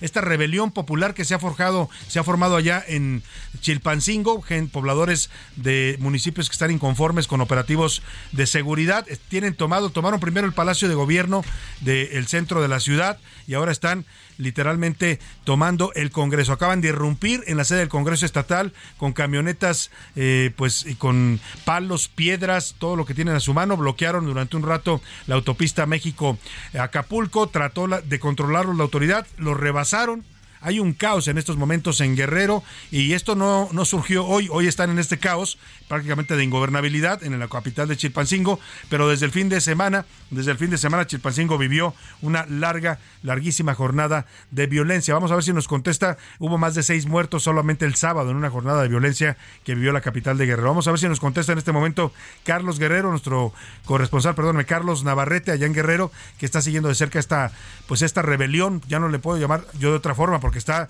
rebasada totalmente la autoridad. En un momento más haremos contacto con él. Ya nos contaba que se tiene que estar moviendo porque esta, estas eh, manifestantes están muy agresivos. Agreden no solo a las policías, a los que ya rebasaron, les quitaron toletes, escudos, sino a los reporteros también. Cuando los ven ahí, los agreden a pedradas. Así es que vamos a volver en un momento más a la ciudad de Chilpancingo para contarle cómo va todo. También escucharemos el homenaje musical que le hicieron los curuleros de San Astro a Puñoz Ledo. Vamos a hablar con Silvano Orioles, que hoy ya quedó también registrado como uno de los aspirantes del Frente Amplio por México, el gobernador de Michoacán. Vamos también a, pues, a tener entretenimiento con Anaya Rega, pero, pero en este momento lo más importante en el programa es escucharlo a usted, escuchar su voz, sus opiniones y lo que usted tiene que decir sobre los temas de la agenda pública que nos afectan a los mexicanos. Para eso ya están conmigo aquí en la mesa y recibo con gusto a Milka Ramírez. Milka, ¿cómo estás, Milka? Muy bien, Salvador, la Me verdad. acordé, te voy a ver comercial que decía Milka. No, no, no lo recuerdo. Era un, era un chocolate, creo que se llamaba Milka. Ah, un moradito, sí, sí todavía es el chocolate. Y salía un granjero así como de los Alpes sí, gritando, ¡Milka! Sí, es que tiene una vaquita, de hecho el chocolate Exacto. es como moradito y tiene Bienvenida, Milka, ¿cómo estás? Muchas gracias, Salvador. Muy bien, fíjate que, que hoy, un dato importante, es día del GLUT1. ¿Sabemos qué es eso? GLUT1. Uno. Glut uno. Me dices glut y yo pienso en glu, glu, glu. Yo pienso en gluten. Yo pensé en glu. Pero no, por ahí va. Bueno, no es gluten, pero es un trastorno que afecta al eh, transportador de la glucosa al cerebro. Ah. Es un trastorno y está como muy interesante. Mira, parte de los síntomas es retraso en el desarrollo, convulsiones, dificultades del habla y del lenguaje, problemas de coordinación, movimientos anormales y alteraciones cognitivas. Ah, caray. Entonces, ¿Y se presentan personas de cualquier edad? ¿o de es? cualquier edad es un trastorno. Hay que tener y, mucho cuidado. Y justo es difícil de diagnosticar, entonces hay personas que pueden como ser adultos y no saben que lo tienen. Claro, y presentan este tipo de síntomas, pero los Correcto. asocian con otras enfermedades. Así Lo es, Importante, vamos a hacer, si te parece, más adelante un reportaje también sobre ese tipo de datos que nos das importantes. Eh, José Luis Sánchez, bienvenido, ¿cómo estás? Salvador García Soto, Milka Ramírez, ¿cómo están? Pepe Bonito lunes, arrancando con muchísimos bríos esta semana y bueno, pues a darlo con todo. Oigan, se vienen, ya los decía Salvador, se vienen lluvias, lluvias fuertes en toda esta semana. Hay un ciclo, hay un, eh, se llaman tormentas ciclónicas las que están pegando. Vienen desde el Golfo y están afectando prácticamente el centro y sur de la República Oye, Mexicana, así que vienen Y es que hemos tenido unas tormentas aquí por ahí del Sí. jueves y no me acuerdo que Ay, en una tormenta impresionante en la Ciudad de México.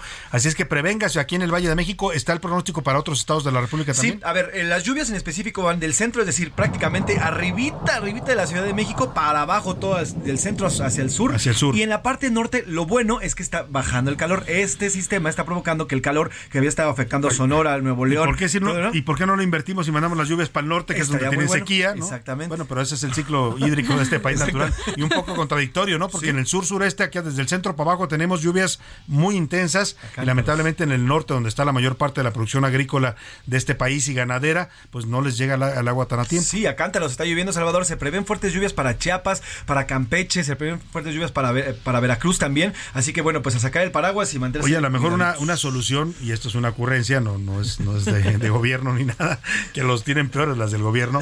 ¿Por qué no volteamos al país de, de cabeza? De cabeza. ¿no? Y Más, Salvador, el agua más. que llegue al norte, a la zona más productiva, y el sur sureste, pues, eh, bueno, en fin, ahí lo dejamos. bueno, No, pero, bueno. pero para bien. No me haga caso, no me haga caso.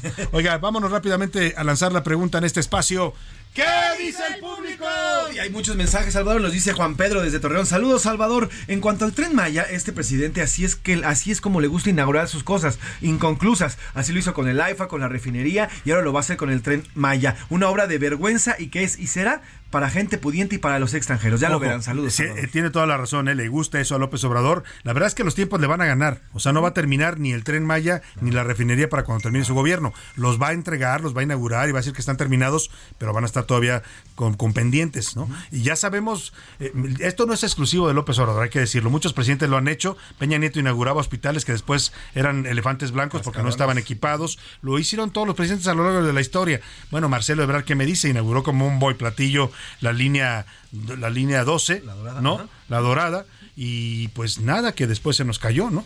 O sea, por las prisas de andar inaugurándolo antes de que estuviera terminado. Por cierto, ahora que hablé de la línea, nos estaban reportando y estábamos viendo de la línea 1, que sigue todavía sin funcionar. Lleva un año. Ya un año. sí, Ya sí. cumple un año. Dijeron que iba a ser muy rápido la remodelación y un año que mucha gente se está viendo todavía afectada y el metro está sobresaturado. Hay escenas impactantes. Parece que estamos, ya que le digo, no le digo Bombay o Mumbai, que se llama ahora la India o Calcuta, porque esas ciudades ya están mucho más modernas Sí. en muchos sentidos, pero escenas de, ver- de verdad, eh, pues dantescas en el metro de la Ciudad de México, Milka. Sí, aparte es como muy difícil lograr sustituir este medio de transporte. Al final el metro...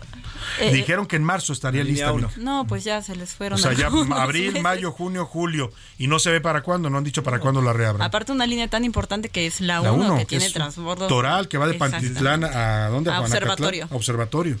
Ahora también, y lo reportamos aquí el viernes, Salvador, un día sí y un día también la semana pasada, hubo de todo, desde lluvias internas adentro de los vagones, bueno, adentro de las estaciones. Oh, incendios, Incendios, este, explosiones. Explosiones, saturaciones. Vi una imagen donde era tanta la gente que tuvieron que contener a la policía porque se iban a aplastar. Hubo gente que la atropellaron. Es impresionante. así- así ¿Qué más dice el público. José? Salvador, buenas tardes. Eh, sobre, sobre el tema del tren, solamente está haciendo pura faramaya. El presidente López Obrador sabe que no solamente es una obra ecocida que ha destruido en su tramo 5 a gran parte de la selva en Yucatán, sino además sabe que no la van a utilizar las personas que viven en Yucatán. No la van a utilizar ellos, sea para los extranjeros, Para los turistas, para todos los ¿no? turistas que vengan y o que vayan hacia esta zona. Saludos, Salvador. Luis, por acá. Pues saludos para usted también. Me dice por acá, saludos por tu gran programa, Salvador, me gusta mucho. Y respecto a la inauguración del tren Maya con López Obrador, es una simulación. Y todo lo que dice que va a hacer no lo hace. Y cuando dice que no va a hacer, pues se acaba haciéndolo. Entonces ya no entendemos a este presidente porque nos dice que sí, pero luego nos dice que no y después al revés. Saludos, El sí, Salvador. pero no, que es tan propio de los mexicanos, ¿no? Nos dice, por- saludos Salvador, sobre el tema de Guerrero, es un, es un verdadero, o- es una olla caliente lo que está pasando Uf, aquí en Guerrero. Eh, ayúdenos a dar difusión porque hay un Sí. decretazo por parte de los Félix, se refiere obviamente a la hija. a la hija Salgado, a Evelyn y el, Y a- y el gobernador real, que es Félix Salgado Macedonio. Exactamente. Que están intentando centre- eh, poner un centro de convenciones en lugar de un hospital allá en Acapulco. Así que, Salvador, por favor, hay que estar pendientes Centros de Guerrero. convenciones ya hay en Acapulco, ¿para qué quieren aventar más? para que les pongan hospitales. Y esto de Chilpancingo, que además de la gobernadora Evelyn Salgado, que despacha ahí, pero no aparece cuando hay emergencias como esta, está sublevada la gente allá, no la gente de Chilpancingo, la gente de otras comunidades que llegaron ahí a protestar y están tomando el control del Congreso Estatal, del Palacio de Gobierno. No aparece la gobernadora, pero tampoco aparece la alcaldesa, esta, ¿cómo se llama la alcaldesa, José Luis? Que, que la acaban de acusar de que se andaba tomando fotos y platicando con los narcos y que el fin de semana, donde ya hubo una, una, una ola de violencia, o sea, esto no se generó hoy, murieron seis personas y no ha dicho, y decía que todo estaba bien. Que todo está bien. Se llama Norma Otilia Hernández Martínez Salvador. Fue la persona que fue incluso grabada. Hay una vi- videograbación donde se ve reuniéndose con el jefe de los ardillos, Sí. este grupo delictivo que Sí, que además. hasta le decía, oye, quedaste de invitarme a celular y no me has hablado. Y No, a- ¿Cómo no? Aparte le dice, te ves más gordito, o sea, como se ve que Sí, se sí, veían. o Hay sea. familiaridad. Y luego después dijo que no, que todo era inventado. Bueno, en fin. En, en Twitter, ¿qué dice nuestra comunidad en arroba ese García Soto, Milka? En Twitter sobre el tema de la inauguración del tren Maya, el 81% dice que este tipo de inauguraciones de obras inconclusas no sirven de nada, el 6% dice que sirve para avanzar en la obra y el 13% dice que es una práctica común de todos los gobiernos. Y sobre la pregunta de Muñoz Ledo y qué opinan de este, bueno, de, de este, Sí, de este político, político. el 14% dice que era un político congruente y activo, el 38% que era un oportunista y un chapulín y el 48% dice que era todo un político. Bueno, pues ahí está la opinión de nuestra comunidad tuitera. Más mensajes, José Luis. Mira, tenemos un comentario aquí de la, fa- de la señora Fabiola Celestina. Buenas tardes, Salvador. Tengo 70 años. Me dio- me yo tuve la oportunidad de prácticamente ver el crecimiento de don Porfirio Muñoz Ledo. Sí, sin, sin duda es un político que hizo historia en nuestro país, pero además es un político que, era- que tenía convicciones. No como los políticos de ahora que con el dinero, con un cargo público o con cualquier hueso, se están decantando, se cambian de partido. Él, él era un personaje con convicciones y las defendió hasta su muerte. Saludos, Y eso Salvador. se refleja Siempre mucho, le agradezco muy buen comentario y, y de alguien que conoció la trayectoria de este político. Tiene toda la razón, porque sí, Porfirio pasó del PRI al PRD, del PRD anduvo ahí siendo candidato creo que de, del PT en el año 2000, después se alió con Fox, después pasó a, a Morena. Uno puede cri- criticarlo por haber estado en varios partidos. El tema con él es que siempre mantuvo la misma línea. Siempre fue un crítico del poder, siempre fue un disidente y lo, lo comprobó hasta su muerte. ¿eh? Todavía antes de morir estaba cuestionando fuertemente las cosas que le parecían cuestionables de la actuación de López Obrador. Y además, además, Salvador, nos tocó esa- aquella vez en esta entrevista que metimos justamente en la pieza, Salvador, un, pues, un hombre eh, pues, se, se veía muy bien a sus 87 años, tenía ese, eh, cuando lo entrevistamos aquella vez, Salvador, y bueno, pues siempre, siempre con sus convicciones. También dice por acá, Salvador, buenas tardes, sobre Porfirio Muñoz Ledo, es un político como todos de la vieja guardia, pero al final demostró que él sí era crítico, era un verdadero político y que no había nada que fuera en contra de lo que él quería hacer. Bien decía él, que tus acciones hablen y no tus palabras. Sin duda un político que se va a extrañar nuestro país. Y Salvador. finalmente a uno lo- cuando se muera, cuando se vaya, lo tienen que valorar eh, por sus hechos, ¿no? O sea, uno puede ser incongruente, a veces uno puede ser, a veces tener un mal genio, un mal rato, ¿no? A todos nos puede pasar, somos seres humanos, podemos cometer errores garrafales que nos pueden costar mucho en la vida, pero al final, cuando nos vamos pues lo que van a juzgar es nuestras obras, ¿no? Y en caso de Porfirio lo que se juzga ahora son sus obras, lo que hizo a favor de la democracia. Me gustó mucho la cabeza del Universal en ese sentido que dice muere el hombre de las mil batallas por la democracia. Y eso fue Porfirio Muñoz Ledo. Eh, rápidamente, más mensajitos. Pati Fernández, es Pati Fernández se va directo, dice, los eh, estas inauguraciones no sirven para nada, son pura farsa. Y la segunda pregunta, ese sí es político, se refiere a Porfirio, ese sí es político, no como los de ahora que les faltan. Y bueno, pues, eh, Pues les faltan tamaños, les faltan tamaños Tablas. o agallas o, o ya sabe usted que les falta también a muchos de ellos, ¿no? Gracias por sus opiniones y comentarios. Síguese contactando con nosotros al 55 18 41 51 99. Siempre lo leemos y lo ponemos al aire. Milka Ramírez, gracias. Gracias, Salvador. Gracias, José Luis. Gracias, Vámonos a otros temas importantes. A la una, con Salvador García Soto. Y voy a hacer contacto con una especialista en temas de aviación. Eh, ella publica su columna todos los martes en El Economista, Despegues y Aterrizaje se llama. Es una gran amiga periodista con gran experiencia en esto porque está hay, hay diferentes tipos de información y se lo voy a preguntar ahora a, Rosario María del Rosario Avilés Sánchez, eh, porque primero se dijo que, que la aerolínea de mexicana para venderla y crear la nueva aerolínea de Maya, creo que se va a llamar, que es la que va a manejar el ejército, le habían ofrecido 816 millones de pesos, pero el presidente dijo que no, que iban a recibir mil millones de pesos y que algunos de ellos, los traba- ex trabajadores de Mexicana, les iban a tocar desde 60 mil hasta 100 mil pesos como una especie de liquidación. Pero le pregunto a quien sabe estos temas, querida Rosario, ¿cómo estás? Te saludo con gusto, muy buenas tardes. Hola, ¿qué tal? Buenas tardes. Oye, pues con el gusto de saludarte a ti, de escucharte y mira, creo que la respuesta del presidente fue así como un poco vaga, decir, les van a tocar algo así como mil millones. No, en realidad son 817, eso fue lo que hizo este el, el avalúo que hizo el Indavin y este y que corresponde el- más o menos la mitad, eh, son 416.8 millones de pesos. Y corresponden a eh, dos simuladores de vuelo, tres inmuebles y algunos otros enseres menores que este que tenía todavía Mexicana entre sus activos. Y 400 millones corresponden a la marca de Mexicana. Y eh, aquí el tema es que eh, la repartición va a ser conforme a cómo estaban los salarios en el momento en que paró operaciones la aerolínea.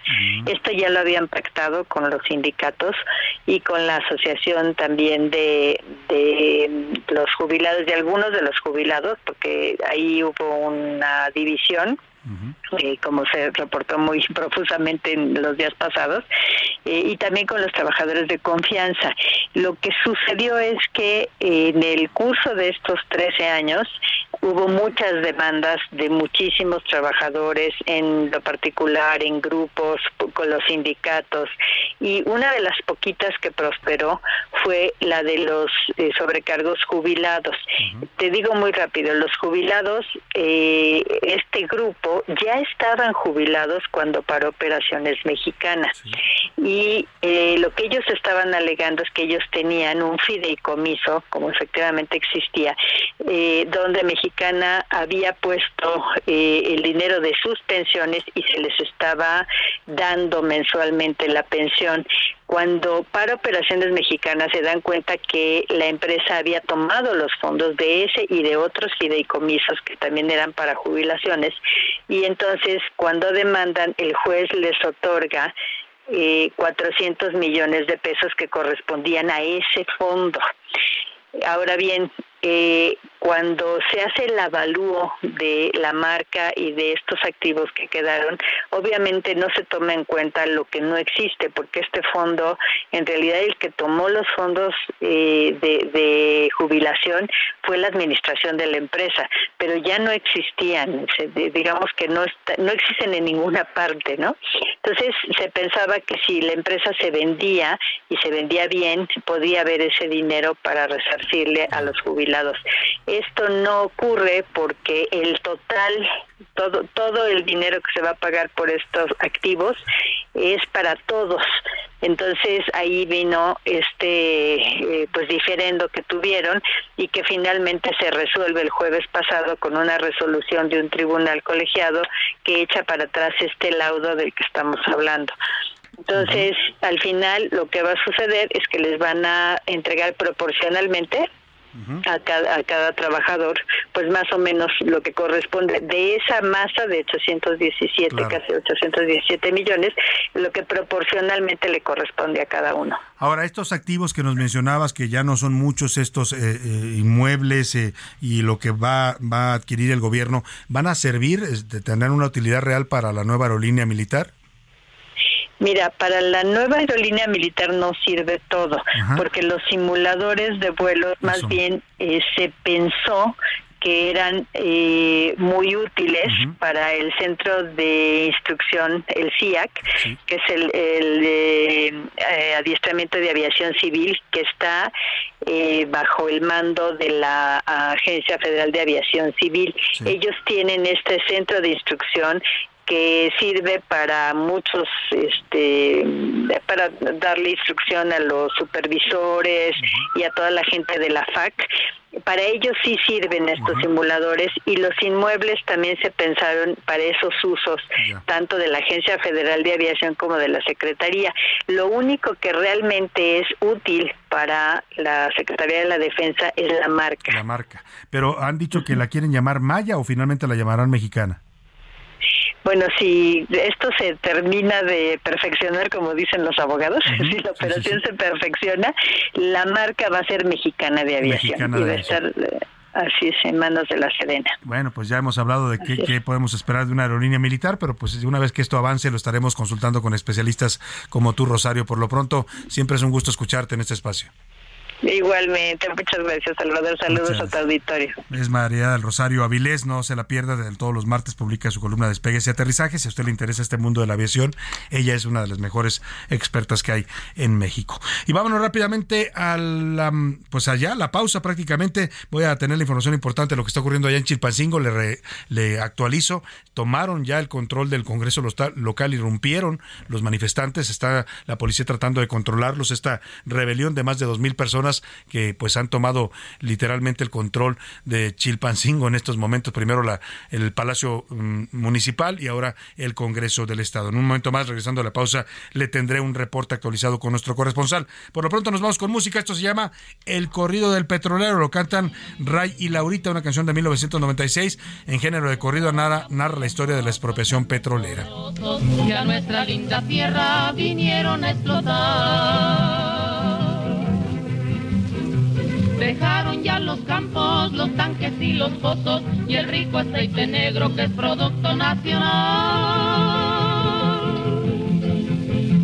Se van los extranjeros de Tuxpan y Tampico, de toda la Huasteca que abarca esta región.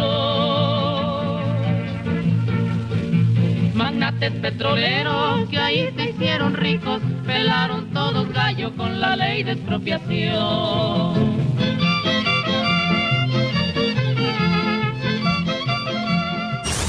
No le cambies. Estás en A la Una con Salvador García Soto. Información útil y análisis puntual. En un momento regresamos.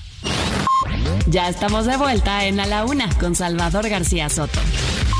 Tu compañía diaria al mediodía. En una plataforma petrolera, los turnos de trabajo varían en función de la compañía y del tipo de servicio prestado. El sistema más común es el de un periodo de 14 días trabajados, seguidos de 21 días de descanso, aunque también existen otros como trabajar durante una o dos semanas y descansar por igual periodo, trabajar dos semanas y descansar otras dos, o un turno de un mes, seguido de otro mes de descanso. En cuanto al horario, la jornada laboral va entre las 80 y las 100 horas semanales. Sin embargo, los trabajadores evitan tiempos de traslado, ya que permanecen en la plataforma las 24 horas del día.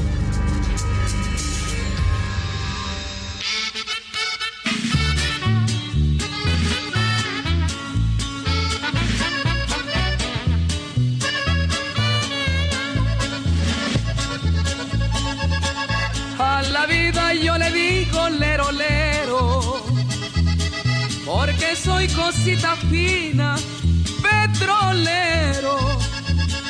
A la tierra yo le saco su juguito, el petróleo es mi pasión, qué bonito.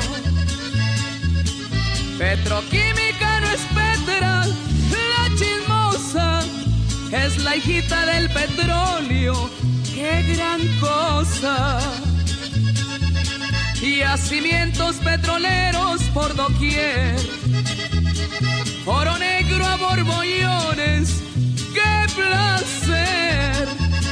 Los mecheros que me alumbran con su gas son la luz de la fortuna. ¡Ay, no más!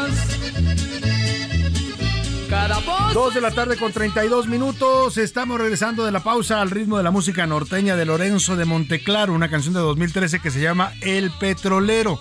Este gran cantante es una para mi gusto, una de las mejores voces de la música eh, popular mexicana. Y bueno, pues canta esta canción que habla de cómo, cómo uno se siente dueño de su tierra como mexicano ya que hay mucho, mucho, mucho oro negro en nuestro territorio. Una época en la que, y, el presidente López Obrador es un nostálgico a esa época, una época que nos hacían creer a los mexicanos, o el discurso oficial iba en ese sentido, que éramos muy ricos, éramos inmensamente ricos porque teníamos mucho petróleo.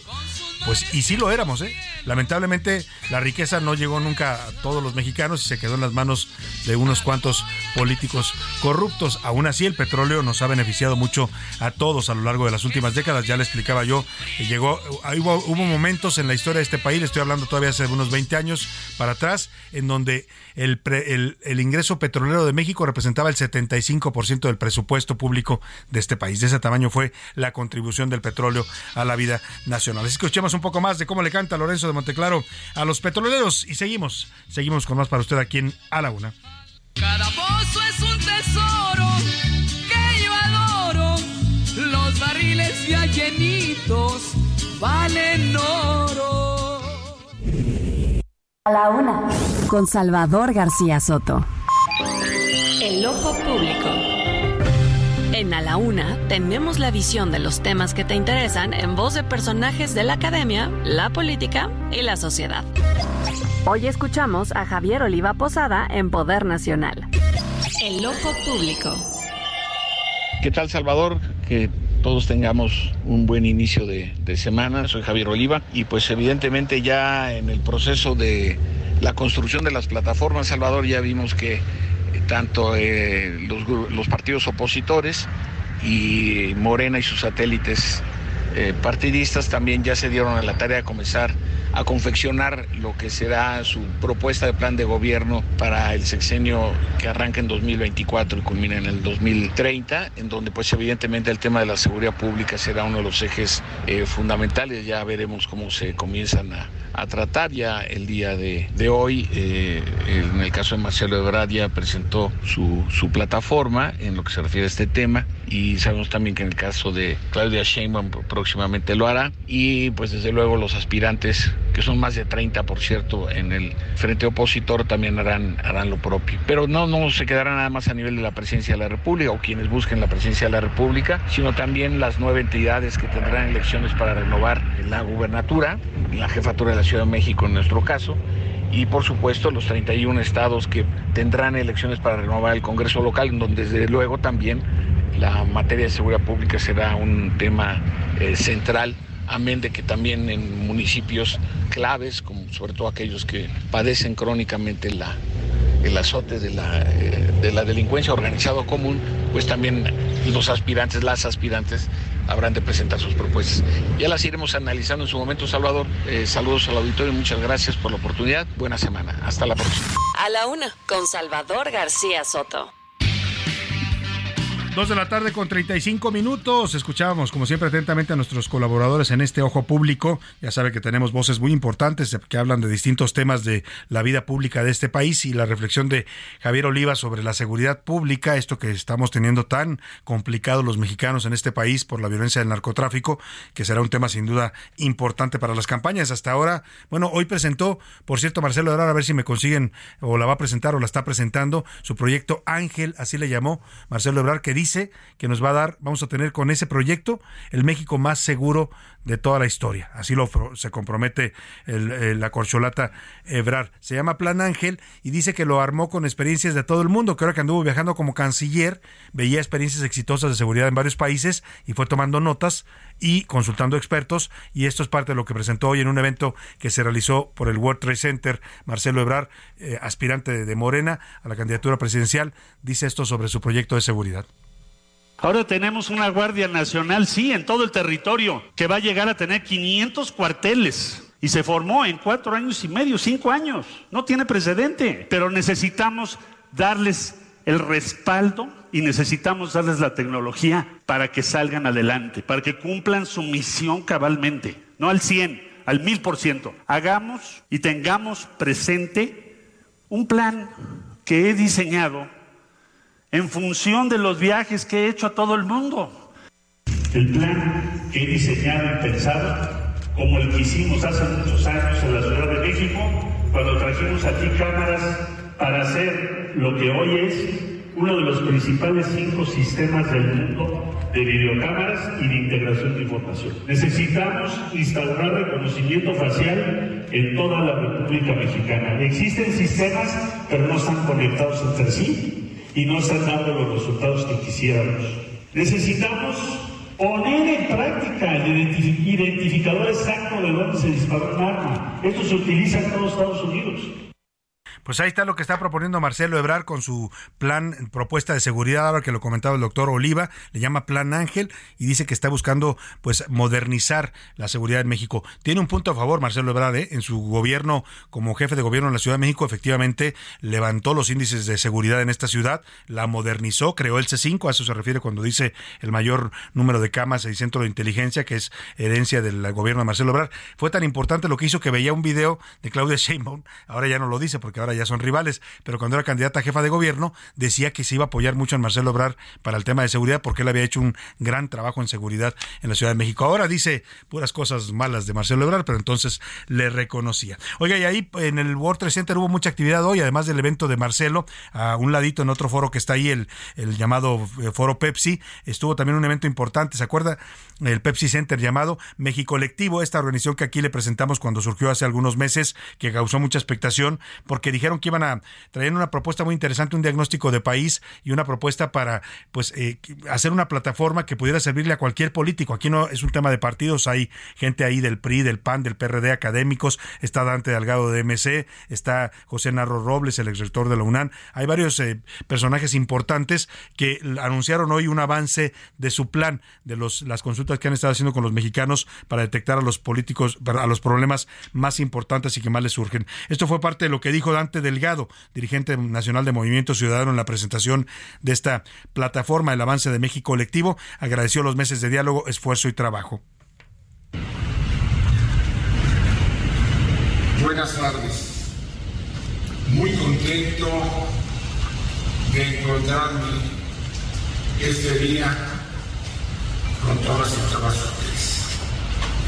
Gracias por estar aquí, por todos estos meses de diálogo, trabajo y esfuerzo en México colectivo. Gracias porque el diálogo es la base de todo el punto de partida indispensable antes de comenzar a avanzar.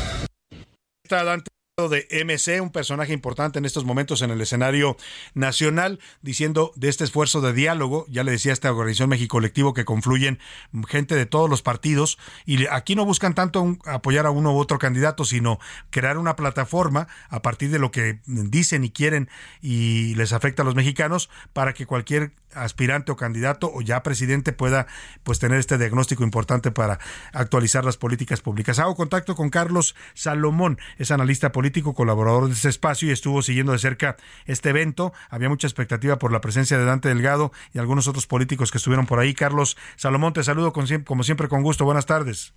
Buenas tardes, Salvador, y buenas tardes a todo tu auditorio. Efectivamente estuve en la, la Pepsi Center y fue una convocatoria interesante. Curiosamente había bastante gente lleno la, la, arena, pero además la gente no se movió, la gente escuchó durante dos horas todas las propuestas de manera de video, propuestas de todos los sectores del, país y de todos los sectores económicos, políticos, sociales. Una buena propuesta que cubre prácticamente política exterior, política interior.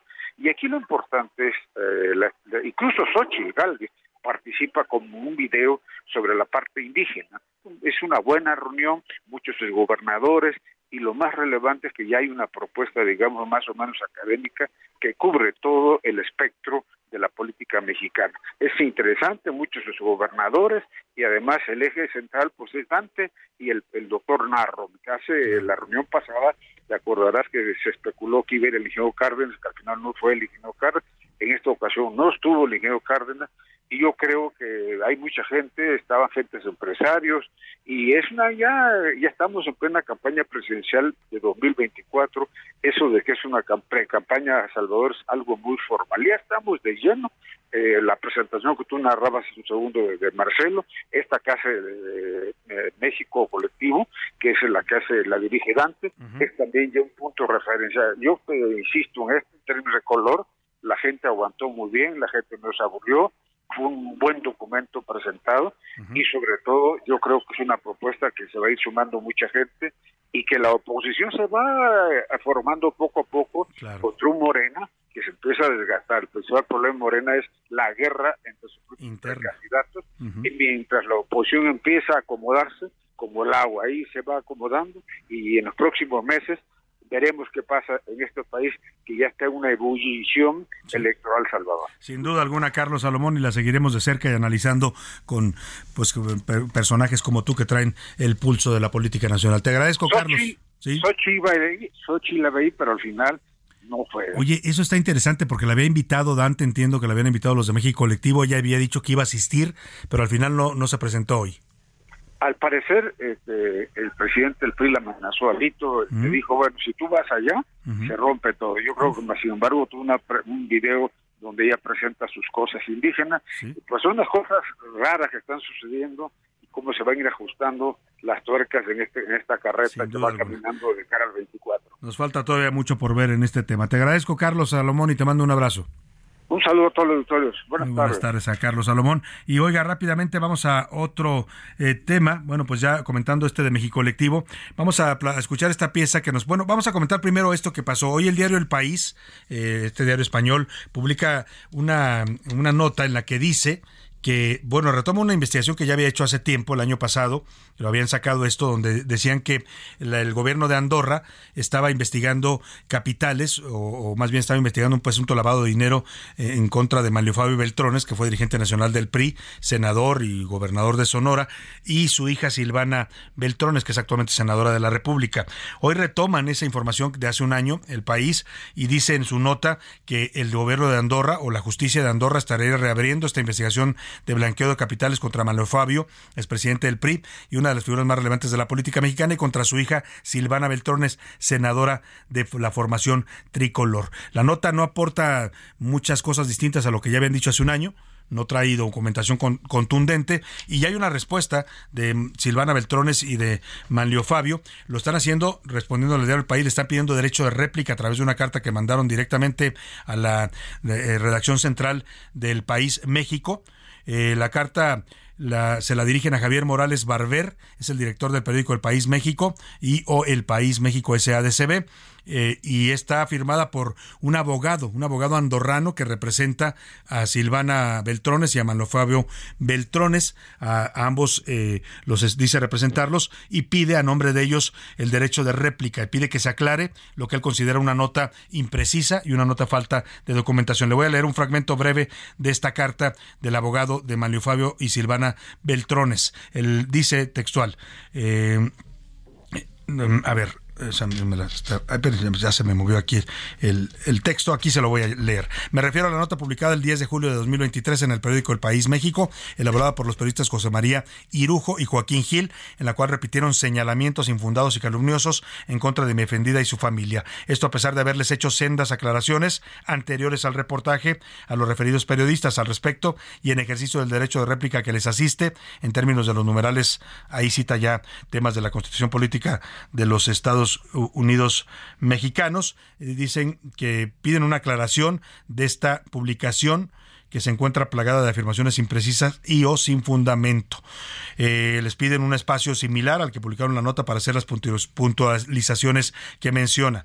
Les dice, ustedes como periodistas saben que el uso y de, de las palabras y las ideas importa mucho y en muchas ocasiones su utilización solo busca dañar la imagen y reputación de las personas. El propio título de la nota indica un uso incorrecto de palabras e ideas. Andorra reabre el caso de blanqueo contra el expresidente del PRI, Beltrones y su hija senadora.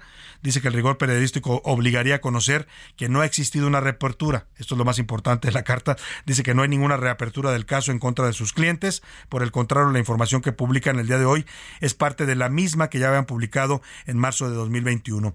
No se reabrió ningún caso de blanqueo, pues no existe menos de la forma en que se redactó la nota y dice que en el sentido de que la senadora Beltrones depositó y ocultó dinero en ese pequeño país, así lo describe la nota del, país, refiriéndose a Andorra. Por el contrario, ante mis diversas peticiones e insistencias a la juez de Andorra para que se cierre el caso y más de ocho años de que se iniciaron investigaciones de manera inexplicable no han concluido, se queja el abogado. Dice que esto no tiene nada que ver con una reapertura, que lo que hay pues es un proceso judicial para pedir que se cierre ya este caso en contra de Manuel Fabio Beltrones y Silvana Beltrones por no haber elementos por las acusaciones que le hacen. Solicita el abogado, la carta es amplia, se la resumo, solicita que se publique una nota aclaratoria en el mismo espacio que le dieron a esta nota y, pues dice que eso se debe hacer con base también en las leyes de las mexicanas, de la Constitución mexicana, el derecho de réplica que aquí tienen ellos dos como mexicanos y también atendiendo al rigor periodístico y a la profesionalidad de un medio como el país. Hasta ahí dejo la respuesta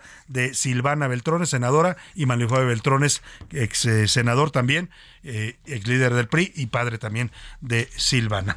Ahí dejamos el tema y vamos a estar pendientes de este asunto. Por lo pronto, le decía que empezó la temporada de chapulineo, políticos brincando para todos lados, así como escucha usted, unos brincan del Senado a la Cámara de Diputados, otros van del diputados a gobernadores, otros quieren ser alcaldes. Bueno, en fin, estos señores no se llenan con nada, no tienen cargos y cargos y siempre quieren tener más. Eso sí, vivir a costillas del erario y de los impuestos de los mexicanos. Escuchemos esto que nos preparó nuestro reportero Misael Zavala.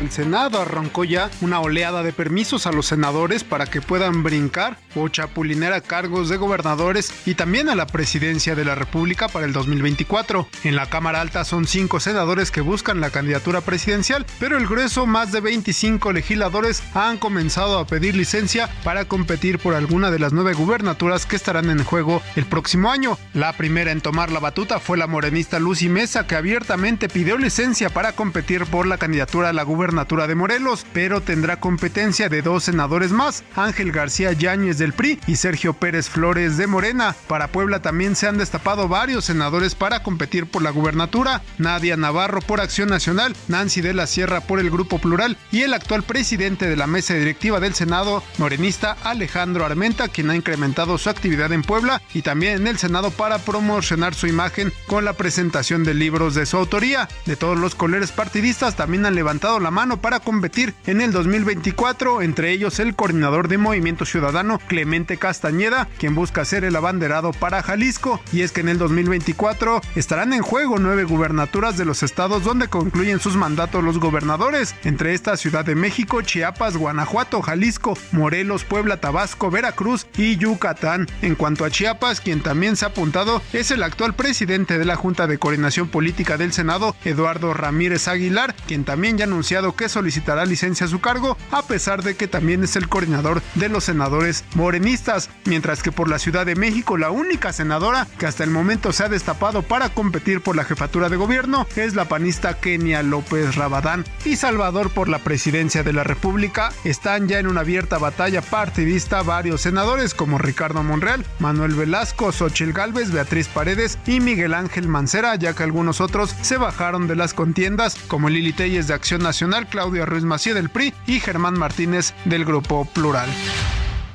Bueno, pues ahí está el chapulineo de los políticos. Y vamos rápidamente a regresar a Guerrero, donde la situación sigue convulsa por esta rebelión de más de dos mil pobladores de algunas comunidades que han eh, tomado eh, instalaciones importantes en el gobierno estatal de Chilpancingo. Te saludo, Carlos Guerrero, de nuevo. Cuéntanos cuál es en este momento el panorama. Buenas tardes. Buenas tardes, pues la situación no ha cambiado mucho, ya los pobladores han tomado el control del Palacio de Gobierno, Comentarles que durante la marcha se apoderaron de un vehículo blindado de la Secretaría de Seguridad Pública y han utilizado justo este vehículo para derribar el acceso principal de Palacio de Gobierno, fue así como los pobladores pudieron ingresar a este edificio que previamente fue desalojado, ¿no? El Congreso del Estado también permanece tomado, de igual manera irrumpieron en las instalaciones, siguen en estos lugares y bueno, Chilpancingo está desolado, ¿no? Las calles vacías, negocios cerrados, no hay servicio de transporte público eh, y pues la ciudadanía en redes sociales está manifestando su preocupación por esta situación.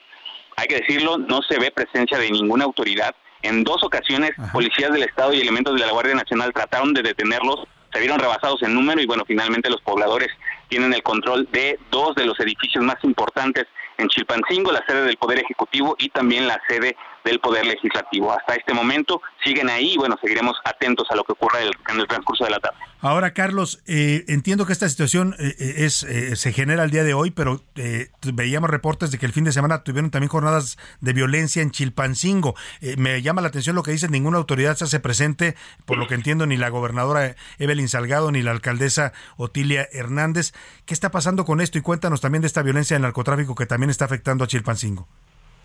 Efectivamente, el día sábado Chilpancingo vivió una intensa jornada de violencia. Se reportaron al menos cinco taxistas asesinados, varios vehículos, varios taxis también que fueron incendiados en diferentes puntos de la capital.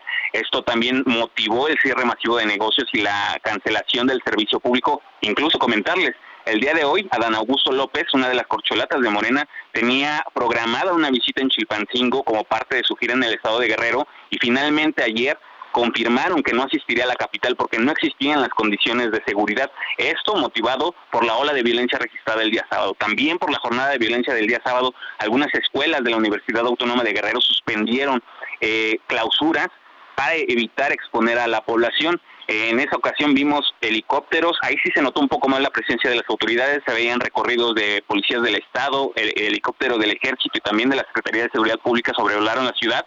Este, pero bueno, así cerró la jornada del sábado, ¿no? Cinco taxistas asesinados. Claro, qué terrible situación. Cinco taxistas que lo único que hacen es trabajar y que acaban violentados también por el crimen organizado y este caos, esta ingobernabilidad en la que se encuentra una capital estatal. ¿eh? No estamos hablando de cualquier ciudad, es una capital estatal, Chilpancingo, y está en este momento, ya nos lo describió nuestro corresponsal, pues gobernada, eh, pues ingobernada más bien, porque la han tomado estos pobladores los símbolos del poder. Estaremos atentos a lo que suceda allá en Guerrero. Gracias, Carlos, por tu cobertura. Saludos, buenas tardes. Un saludo. Vámonos a despedir de usted. Como siempre, nos hacemos contentos y agradecidos por su atención. Lo dejo con Adriana Delgado y el dedo en la llaga. Le digo gracias a nombre de todo este equipo. Le deseo buena tarde y provecho. Y esta es la canción que los curadores de San Lázaro, Pepe Navarro y el maestro Enrique Canales le dedicaron a Porfirio Muñoz Lado. Que descanse en paz este gran político. Hasta mañana, que pase excelente tarde. Les diré que fue un grande de los que ya no se encuentran por aquí. Cuántas cosas se lograron que don Porfirio ayudó. Si algo nunca se guardó, seguro fue su opinión. Y les digo que ese hombre merece nuestra admiración. De la izquierda es un pilar de partidos fundador. Don Porfirio fue un grande, no habrá nadie como él. Yeah, yeah. De ese señor hay que aprender la convicción.